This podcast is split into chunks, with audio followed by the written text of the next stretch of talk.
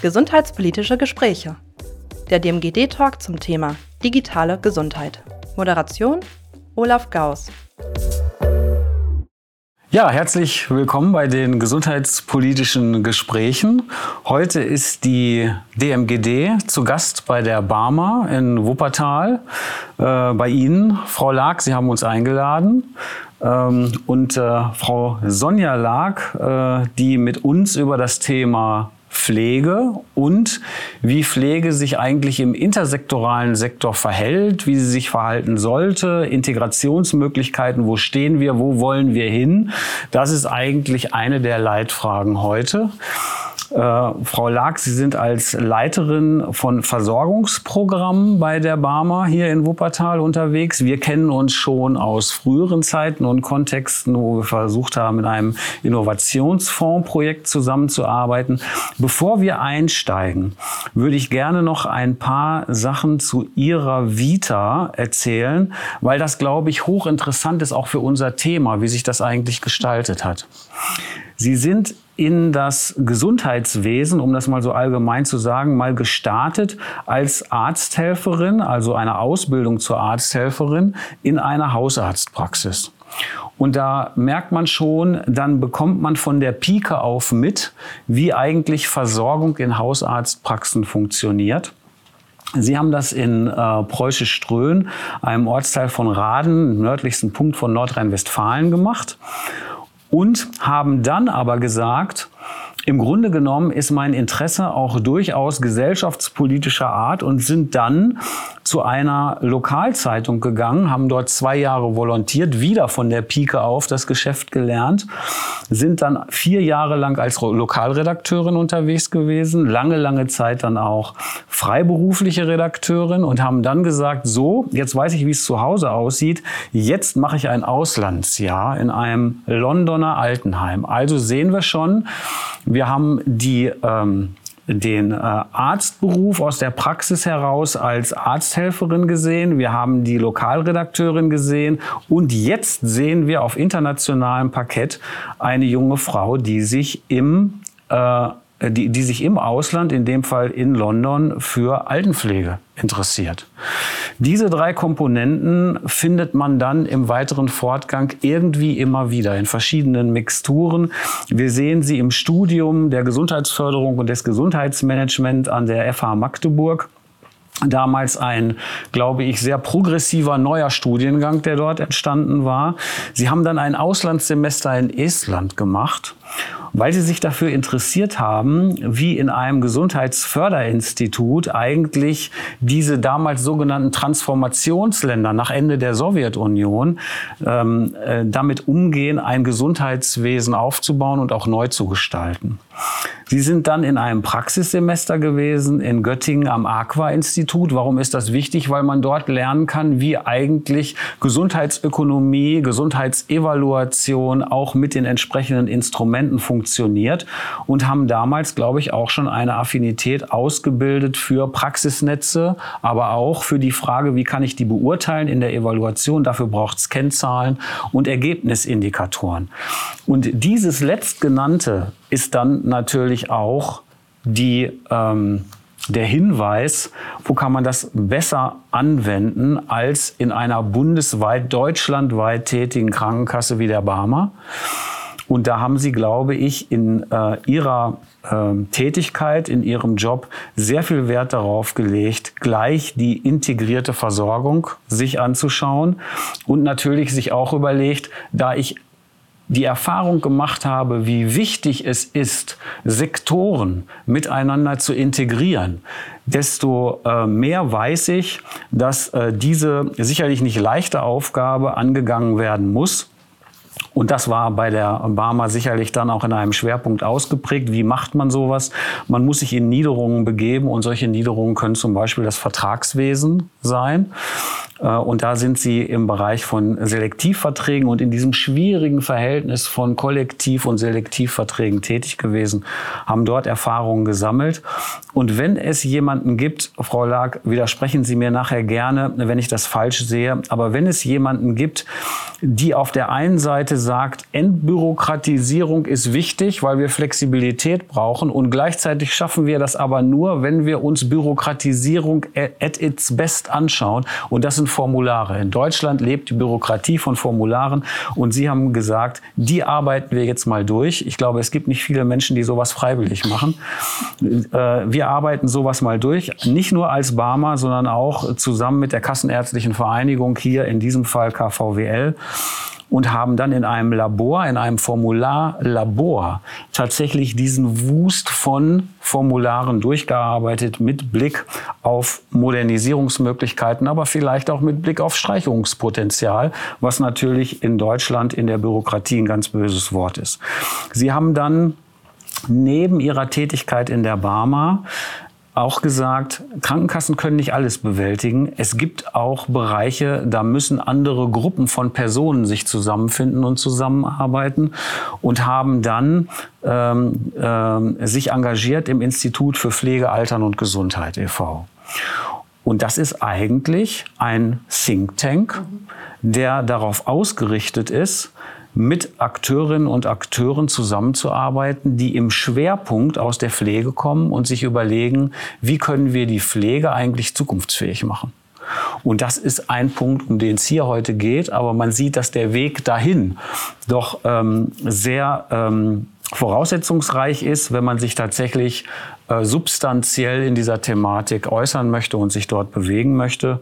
Und da haben wir eben gesehen, dass es nicht mehr nur darum geht, das ist, glaube ich, auch eines der Ergebnisse, dass die äh, Pflege nicht mehr rein als eine Kassenleistung zu sehen sein kann, sondern dass es eine medizinisch-pflegerische Infrastruktur geben muss. Und das inkludiert ja schon, dass man beides zusammendenken muss. Die medizinische und die pflegerische Versorgung. Und ich glaube, ein wichtiger Eindruck, äh, den man hier haben kann, ist eben, dass Sie sagen, die Berufspflege, das ist die, um die es geht. Und da müssen, brauchen wir jetzt eine Aufbaudekade. Die brauchen wir wir nicht in 10 oder 20 oder 30 Jahren, die ist eigentlich längst überfällig und jetzt müssen wir damit beginnen, diese Professionalisierung zu machen. Ja, und ähm, ihr äh, das ist, denke ich, auch ein Eindruck, den Sie transportieren. Die Modernisierungsfähigkeit dieses Systems hängt eben sehr stark ab von der Frage, wie gehen wir mit der Berufspflege in der Zukunft um? Welche Entwicklungsmöglichkeiten räumen wir ein? Und äh, das ist sicherlich auch die Frage, mit der wir starten könnten. Ich habe das heute mal so ein bisschen versucht aufzubauen mit Thesen, weil wir in unseren Vorgesprächen eben gesehen haben, Sie haben da schon Positionen und um die soll es ja heute auch gehen. Und Ihr Hauptthema ist eben, dass Sie sagen, und vielleicht zitiere ich Sie da mal, mein Hauptthema ist, dass sich die Sektoren- und Säulenarchitektur des Versorgungssystems, die seit 1900 gebaut wurden, nicht von der Stelle bewegen. Und deshalb fällt uns die Digitalisierung auch so schwer. Wodurch ist diese Stagnation eigentlich begründet, Ihrer Meinung nach? Und welche Strukturreformen fehlen uns? Hm. Ja, erstmal herzlichen Dank für das Gespräch und die Möglichkeit, auch die Dinge vielleicht heute mal etwas anders erzählen zu können und auch auf die Systemstrukturen und die Architektur zu sprechen zu kommen. Die Stagnation, ähm, die uns gefangen hält, wie ein Locked-in-Syndrom in diesem System, hat meines Erachtens damit zu tun, dass vieles ja auch noch läuft also wir, wenn wir gefragt werden, ist, haben wir ein gutes oder ein schlechtes Gesundheitssystem, dann kommen wir mittlerweile so ein bisschen in die Bedrohung. Wir wissen, dass vieles nicht so gut läuft. Wir wissen aber auch, dass vieles sehr gut läuft. Gerade die Corona-Pandemie hat das gezeigt. Also man kann sich nicht für Ja und nicht für Nein entscheiden. Es ist halt ein gepflegtes irgendwie dazwischen. Und die Frage ist, wie können wir das Gute bewahren? Äh, und äh, das nicht so Gute eben auch ablegen. Und äh, weil die Dinge noch laufen, glaube ich, ist es so schwer, diese Grundfesten, diese Struktur äh, Dinge anzugehen. Das ist immer schwieriger. Also Struktur, Infrastruktur, wenn wir auf die Sanierung der Bundesbahn schauen oder das Verkehrswegenetz, da wissen wir, da müssen wir größer und weiter ausholen. Das ist massive Substanz, das sind, das sind die Grundfesten des Systems. Und die zu verändern sind natürlich, äh, das ist weitaus schwerer als Prozesse oder individuelles Verhalten äh, zu, zu steuern. Da, da wird es anstrengend. Ich glaube, das macht die Stagnation aus. Zum einen laufen viele Dinge noch gut. Wir sind in Deutschland ja auch irgendwie auch gut versorgt. Aber zum anderen sehen wir, äh, seit mindestens 40 Jahren, äh, dass wir das Thema der sektorenübergreifenden Versorgung, der besser aufeinander abgestimmten Versorgungsabläufe irgendwie nicht gemanagt bekommen ähm, dass wir in einen Pflegenotstand geraten oder schon geraten sind. Also wir sehen die Dinge, die nicht gut laufen. Und die zu verändern, ähm, das haben wir nicht mit den Reformen der letzten Jahre und Jahrzehnte geschafft. Es ist ja nicht so, dass wir nicht genug Reformen hätten ähm, weil diese Reformen doch immer wieder Halt vor, der, vor den Grundfesten des Systems machen. Und welche Grundfesten sind das? Das ist zum einen ähm, die historische Gewachsenheit dieses Gesundheitssystems. Das ist, ähm, dass die Krankenversicherung, die äh, Selbstverwaltung eigentlich sozusagen zuallererst am, am Anfang der Schöpfungsgeschichte des deutschen Gesundheitssystems steht, und zwar die Ärzte und die Krankenkassen. Ja. Mit Einführung der äh, Krankenversicherung äh, 1883 kam dann auch im Verlauf mit der Schulmedizin, die dann ja sich auch etablierte, dieses Tandem aus Krankenkassen und Ärzten zusammen. So, der Kollektivvertrag, Berliner Abkommen 1913, ähm, der heute den Bundesmantelvertrag, also sozusagen die Vertragsautobahn im ambulanten Bereich darstellt, der rührt aus dieser Zeit und der ist bislang eigentlich auch unangetastet. Wir sehen das auch in der Abbildung des gemeinsamen Bundesausschusses, wer dort äh, die äh, Versorgung gestaltet. Also da haben wir eine lange Kontinuität und wenn wir seit den 90er Jahren sehen, dass wir andere Berufsgruppen haben, die sich auch etablieren, die Therapeuten, die Pflege, die finden keinen Eingang in dieses Versorgungssystem, in diese Grundfesten. Und so wie die Selbstverwaltung gewachsen ist mit dem Bundesrecht über ein Sozialgesetzbuch 5 und ein Sozialgesetzbuch 11, das ja dem Fünfer in der Logik nachgefolgt ist, haben wir eine Trennung der Gebietskörper, also der, des Wohnraumes, des Wohnortes der Menschen äh, und der Versorgung. Ganz klassisch sehen wir das im Augenblick in der äh, Krankenhausreform, wo, es, wo wir das Thema Krankenhausplanung haben, wofür die Länder zuständig sind. Die Kosten der Krankenversorgung aber bezahlen die Krankenkassen, also die Selbstverwaltung. Und das ist eines der größten Strukturprobleme. Das ist historisch gewachsen und diese Versorgungshälften, ich nenne das immer Gebietskörper und Selbstverwaltung, zusammenzubekommen im Rahmen einer gemeinsamen Planung von Versorgungsressourcen, ist nicht einfach, weil uns dafür auch die Gremien fehlen. Und ähm, bei der Planung wird im Augenblick werden ja auch Berufsgruppen gar nicht berücksichtigt. Die Pflegeplanung steht zwar in vielen Landespflegegesetzen drin, die mit dem SGB 11 kamen, aber sie wird meistens gar nicht durchgeführt.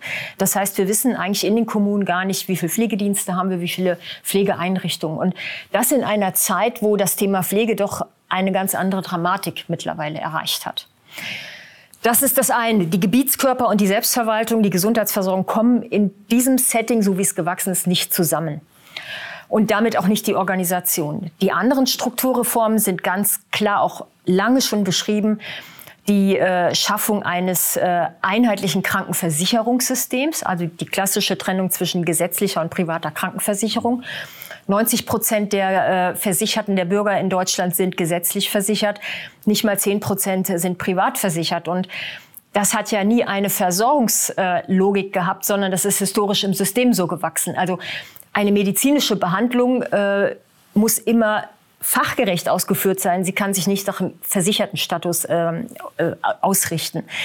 Das ist etwas, was uns da auf die Füße fällt. Und damit komme ich zum dritten Strukturpunkt bei den Honorarsystemen. Selbst wenn man sagte, Privatversicherte können ein Privat, also können im privaten System versichert sein. Was uns Schwierigkeiten bei der Modernisierung der Strukturen macht, und das seit 20 Jahren, integrierte Versorgungsverträge verhandle ich jetzt seit 20 Jahren, sind natürlich äh, die Honorarsysteme für die Kassenpatienten und für die Privatpatienten. Und da sind die Vergütungsanreize einfach höher. Und eine Neujustierung von Versorgungsabläufen, Versorgungsprozessen, Orchestrierung von Berufsgruppen, Hausärzte, Fachärzte, Therapeuten, Pflege fällt schwer, wenn ein Vergütungssystem oder beide, ich halte beide für nicht mehr zeitgemäß, auf der Stelle stehen bleibt. Also wenn da die Anreize viel einfacher äh, sind oder Versorgungsrhythmen hinterlegt sind, wo ich schneller Geld verdienen kann, ohne dass ich mich abstimmen muss. Integrierte Versorgung hört sich immer kuschelig an und Kooperation ist aber überhaupt nicht kuschelig, weil miteinander zu arbeiten ist ja weitaus schwieriger als so seinen einzelnen Stiefel durchzuziehen. Und äh, die vierte Struktur, Sie merken schon, das geht sehr tief in, die, in, die, in das letzte Jahrhundert hinein. Die vierte Struktur ist die Konstruktion der Pflegeversicherung. Die Konstruktion der Pflegeversicherung war in den 90er Jahren sicherlich eine Errungenschaft, hatte auch 20 Jahre Vorlaufzeit. Aber äh, die Pflegeversicherung, so wie sie gedacht war, ist eigentlich eine Angehörigenversicherung, eine, die, die Leistung für die äh, Angehörigen äh, zur Unterstützung des häuslichen Pflegesettings parat stellt. Die Berufspflege ist unter der Pflegeversicherung eigentlich ein bisschen unter die Räder gekommen. Ähm, man sieht das daran, dass das Mindset der Pflegeversicherung äh, war, die Angehörigen zu unterstützen, dass man sich ja heute immer noch aussuchen kann, nehme ich ein Pflegegeld und verpflege mich selbst oder kommt ein Pflegedienst, also kaufe ich eine professionelle Pflegeleistung ein. In der Krankenversicherung käme uns nie in den Sinn zu sagen, äh, entweder gehe ich zum Arzt und lasse mich vom Arzt behandeln oder ich nehme das Geld von der Krankenkasse, die zahlt mir ein Arztgeld. Also das ist, zeigt so, die Pflegeversicherung sollte Angehörige unterstützen. Sie hatte nie im Mindset, den Berufsstand weiterzuentwickeln oder die Berufspflege zu fördern. Und das sind so die vier Klassiker äh, an schwierigen Strukturen, die wir haben, die alle ihre Geschichte haben, die auch berechtigte Ausgangspunkte haben, aber die verhindern, dass wir die Honorarsysteme, dass wir die Zusammenarbeit zeitgemäß neu ausrichten können. Und die Digitalisierung, wenn wir sie richtig verstehen, sollte ja nicht die alten Versorgungsrhythmen, ich nenne nur mal das Abrechnungsquartal, Ebbe- und Flutrhythmus der Versorgung im ambulanten Bereich ist das Abrechnungsquartal. Und nach diesem Quartalsrhythmus müssen auch die anderen Gesund Berufsgruppen funktionieren. Ähm, das, das bekommen wir nicht gelöst, wenn wir diese Grundfesten nicht verändern. Und das ist natürlich extremst schwierig. Ich verstehe, dass diese vier Säulen, diese vier Pfeiler, die Sie jetzt mal, finde ich, sehr schön aufgezeichnet haben, uns, und das wird sicherlich hier in unserem Gespräch noch eine Rolle spielen, vor die Frage stellen, sind wir jetzt eigentlich vor die Herausforderung gestellt, ein Haus zu renovieren, das auf vier mhm. Säulen steht? Sind wir vor die Herausforderung gestellt, es abzureißen und ein neues zu bauen? Oder in einem dritten Weg zu überlegen, was lassen wir stehen und was bauen wir neu? Das scheinen mir ja mehr oder weniger so die, die, die Möglichkeiten zu sein. Und ähm, wenn man sich das aber anschaut, dann sind wir im Moment da, dass wir sagen, ja, ich komme zu Ihrer zweiten These, die Digitalisierung, die wird uns doch jetzt helfen, möglicherweise einige dieser Herausforderungen, einigen dieser Herausforderungen zu begegnen. Und da eine weitere These von Ihnen heißt es, auch hier will ich gerne mal zitieren, die Digitalisierung läuft bei allem hier in Deutschland so mit nebenher. Denn auch in 2023 sind wir organisatorisch mit den Sektoren Sicherstellungsaufträgen, Zulassungsverfahren, Vergütungs- und Abrechnungssystemen, Trennung in GKV, PKV, Arztvorbehalt, Arztzentrierung statt Team und Kooperation im Reichsversicherungsmodus von 1911. Das ist das, was Sie vorhin sehr schön, wie ich finde, dargestellt haben. Ähm, und da ist ja die Frage, die sich daraus ergibt, wenn Sie einerseits jetzt die Gründe uns genannt haben für diese ähm, Strukturdefizite, ähm, die wir haben, Warum können wir uns denn so schwer aus diesen Strukturen befreien? Sind die Gründe dafür, dass es soziale Strukturen sind, die tradiert sind, etwa auch mit Berufsrechten oder Ansprüchen in der Gesellschaft? Ich bin Arzt und ich bin nicht Pfleger. Möglicherweise ist das auch gesellschaftlich zu honorieren mit einem gewissen Unterschied, den das machen soll. Und spielen da möglicherweise auch Machtstrukturen eine Rolle? Was, was sind da die Gründe? Ich glaube, es gibt äh, viele Gründe. Und ähm, weil die Dinge schon so lange so sind, wie sie sind, ist es auch so schwer. Zum einen geben diese Strukturen ja Halt. Also in unserem Formularlabor, das Sie angesprochen haben, haben wir zum Beispiel sehr oft über das Überweisungsverhalten gesprochen. Also macht der Überweisungsschein eigentlich noch Sinn, wenn ein Hausarzt draufschreibt äh, zur Weiterbehandlung fachfremde Erkrankung? Ja, also wie genau ist eigentlich der Informationsfluss? Und das kann man kritisch hinterfragen, aber es gibt ja äh, auch eine Struktur und es gibt Arbeitsprozesse vor. Und äh, so ist das Honorarsystem angelegt und äh, diese alten Strukturen geben Halt. Und wir müssen ein Haus, wir müssen es abreißen, aber wir können es nicht einfach abreißen, ohne nicht die Alternativen neu aufzubauen, parallel dazu. Das ist wie wenn man Brücken saniert, da sind Sie ja, wenn Sie aus Siegen kommen, ja auch mit der Ramadan-Talbrücke ja auch gebeutelt. Also Sie können nicht einfach eine Brücke abreißen, ohne dass Sie eine neu aufbauen. Ja, dann kracht die Straße runter, dann kracht die Autobahn runter. Das geht nicht. Und äh, das ist einfach äh, so schwer, weil es so große, komplexe Systeme sind. Dafür braucht man erstmal ein übergreifendes Wissen. Wir brauchen die Institutionen und Gremien, die das überhaupt denken können und die das auch planen können. Und dann ist natürlich die Detailarbeit äh, da zu leisten. Das äh, ist schwierig. Bei der Digitalisierung ist es so, wenn wir mal die Gematik nehmen, die Datenautobahn, die ja jetzt gebaut wird, die Mühen und äh, die Kritik und so weiter, das, das ist alles hinlänglich bekannt. Aber wir schaffen mit der Digitalisierung eine, ein Straßenverkehrswegenetz. Ja, das wird neu gebaut. Was wir mit der Digitalisierung aber an der Stelle dann nicht schaffen, ist, dass wir eine neue Straßenverkehrsordnung einführen im Augenblick. Eine neue Straßenverkehrsordnung im übertragenen Sinne würde bedeuten, Arztvorbehalt, ja, wieso machen wir keinen Direktzugang äh, zu therapeutischer oder pflegerischer Versorgung? Äh, wieso braucht es immer noch eine ärztliche Verordnung? Das hinterfragen wir im Augenblick nicht. Im Augenblick sind wir so damit beschäftigt, überhaupt diese Autobahn, diese neue, dieses Straßenverkehrsnetz bauen zu können, dass wir uns im Augenblick noch gar keine Gedanken darüber machen, wie wollen wir denn eigentlich darauf fahren. Und da äh, werden dann die alten Regeln mit weitergeführt.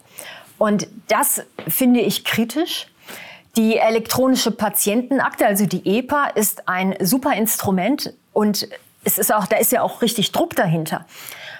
Das ist auch richtig so, aber solange wir dann die EPA gar nicht adäquat nutzen, indem wir in Echtzeit die ganzen Behandler für komplexe Versorgungsanlässe auch wirklich alle zusammenbekommen, damit auch jeder sehen kann, was macht man, wie stimmt man sich darüber ab. Und, und das ist ja die große Versorgungsherausforderung eigentlich, das Chronic Care Management in unserer Zeit, wo wir so unglaublich komplexe Versorgungsfälle haben, ähm, die wir mit der sequentiellen analogen, bürokratischen Abarbeitung. Der Arzt verordnet etwas, dann macht der Therapeut das oder die Pflege auf Verordnung und da muss man wieder zurückmelden und da muss der medizinische Dienst eingeschaltet werden. Da steckt ja die ganze Bürokratie drin. Und damit könnten wir eigentlich mit der Digitalisierung das erleichtern. Aber diese Bürokratie und diese alte Straßenverkehrsordnung ist also in diesen alten Verträgen drin. Und wenn wir diese alten Verträge nicht verändern, dann nutzt uns diese neue Autobahn einfach wenig. Und das ist das, was man eigentlich miteinander denken müsste. Bei der Bahn, da ist es leichter verständlich als für das Gesundheitssystem. Ist es ja so, dass für die Bahn oft Bahnhöfe gebaut wurden aber der Schienenverkehr nicht mit dem Bahnhof zusammengebaut wurde. So, das heißt, man hatte Bahnhöfe, man hatte ein Verkehrsnetz, aber wie viele Leute im Bahnhof ein- und aussteigen und wo die dann hin wollten und so weiter, das wurde gar nicht zusammengedacht. Das ist Infrastruktur und das ist sehr schwer zu denken und äh, das erfordert einfach auch ganz andere, äh, eine ganz andere Sichtweise und das ist in einem System, das so versäult wie das Gesundheitssystem mit seinen auch versäult sozialisierten Berufsgruppen mit der Kultur, der Einzelkämpferkultur, äh, einfach auch sehr schwierig zu handhaben. Und das macht auch die Stagnation aus. Also Sie haben es angesprochen, ähm, die Infrastrukturen. Und wenn man die versucht zu übersetzen in der Digitalisierung, dann ist das in erster Linie immer eine Kommunikationsinfrastruktur, die uns einfällt. In allererster Linie. Und diese Kommunikationsinfrastruktur, die ist dann nochmal untersetzt. Also Kommunikation tun wir durch Sprechen. Wir, wir, ist ja für uns auch kein Problem, eine sprechende Medizin zu meinen. Und letztlich ist das ja, glaube ich, in der Pflege auch sehr stark ausgeprägt. Also Kommunikation trifft auf alle Sektoren zu. Da könnte äh, Digitalisierung helfen, vielleicht auch unter ähm, Vermeidung von Machtgefälle tatsächlich Kommunikation auf direkten Wege zuzulassen. Die Frage ist nur, wer nimmt wen als Gesprächspartner in ernst? Und da scheint es ja auch darum zu gehen, dass wir sagen, oder einfach davon ausgehen, es muss eine bestimmte Kompetenz vorzeigbar sein. Und wenn wir da mal auf die Pflege schauen, im Verhältnis zur Medizin, ist das ein Grund, warum Sie gesagt haben, übrigens gemeinsam mit äh, Kolleginnen von Ihnen, ähm, warum Sie gesagt haben, wir müssen uns einfach damit auseinandersetzen, dass ähm, wir eine Professionalisierung bei der Berufspflege benötigen, die nicht da aufhört, wo sie jetzt steht, sondern die deutlich mehr versucht zu erreichen.